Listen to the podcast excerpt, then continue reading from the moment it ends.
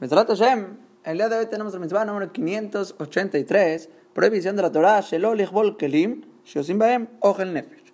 Esto sería la prohibición de la Torah de tomar como garantía en algún préstamo, Kelim, utensilios, recipientes, Shosim Baem, Ogel Nefesh, que se hace con estos utensilios, Ogel Nefesh, trabajos los cuales producen algún producto, algún proceso en el producto, en la comida, que son necesarios.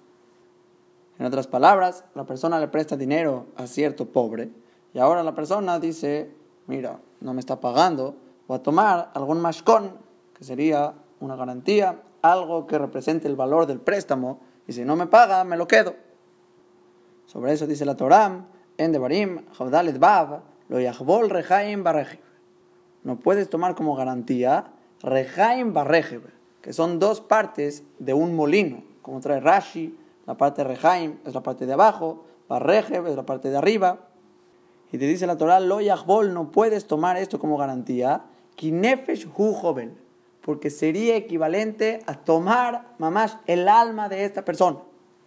hay diferentes maneras de cómo leer ese pasuk, pero hay mamash quien lee kinefesh hu joven, estás tomando el alma de este pobre, porque es todo lo que tiene, lo estás dejando pobre, lo estás dejando sin nada, e incluso lo que le produce a él que sería este Kelly, este molino que podría trabajar con él, sacar algún producto con él, se lo estás quitando, le estás quitando todo. Algo así, tan valioso para esta persona, que está dentro de su casa, es con lo que puede trabajar, lo que puede hacer producto, con lo que puede comer, lo estás quitando. Y dice la Gemara en Baba Metziakov, Baba Mudalev, no solo se tratan de molinos aquí, es cualquier Kelly, cualquier utensilio o recipiente los cuales Osimbo Ogel Nefesh, se hace en él cierta labor de Ogel Nefesh, ya sea cocinar, ya sea degollar un animal, ya sea moler, todos estos trabajos que son necesarios e indispensables para una persona para que pueda llegar a producir, se lo estás quitando. Y eso sería de una manera simple y básica la prohibición del día de hoy, quitarle a alguien estos utensilios los cuales producen Ogel Nefesh que como sabemos este concepto de Yom Tov son las acciones que se permiten para la persona para Ogel Nefesh, acciones que son realmente indispensables que la persona requiere. Cocinar, por ejemplo. Entonces cualquier utensilio lo cual esta persona cocina no se lo puedes quitar como garantía en este préstamo, tienes que buscar otra cosa.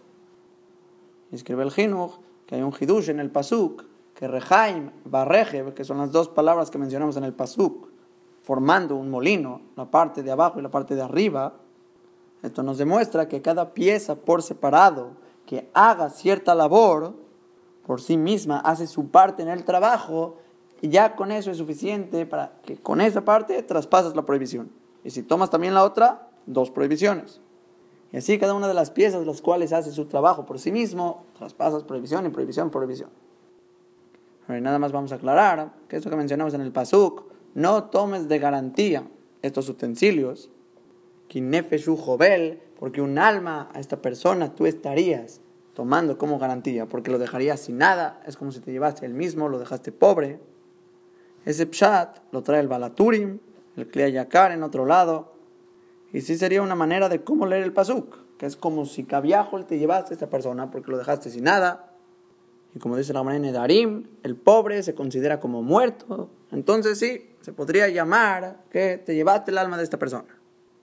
Pero el Pashut Pshat que la Jamanada aprende es que Nefesh Jovel es el Nefesh, porque esto es algo que provoca hoja el Nefesh. Son utensilios, son kelim que hacen y trabajan para cosas que son necesarias. Cocinar, moler, shahitá, son acciones indispensables que la persona requiere para poder sobrevivir.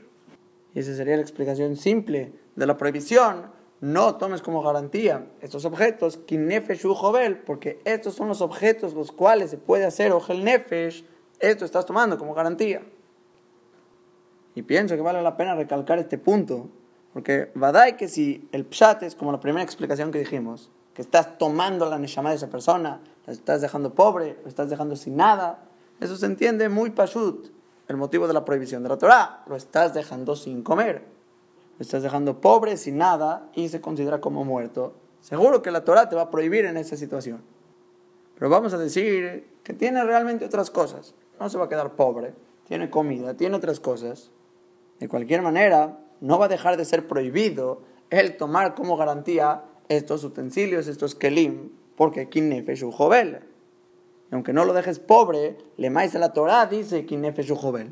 Entonces la explicación literal es porque estás tomando utensilios que hacen acciones de ojel nefesh. Y la pregunta, según esta explicación, va a ser por qué se prohibió. ¿Por qué la Torah puso tanto hincapié a hacer una prohibición de tomar como garantía estos objetos? En el caso que no lo estarías dejando pobre, no lo estás matando, está bien, tiene otras cosas.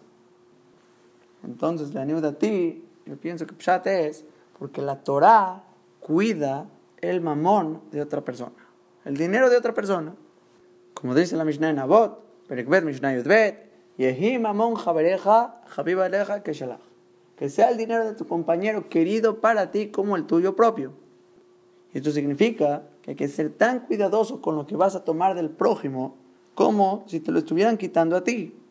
Y siendo así, toda persona entiende claramente que utensilios de los cuales se usan para melajot, para trabajos de ojel nefesh, que son acciones indispensables, todo el mundo está de acuerdo que no nos gusta que te la quiten.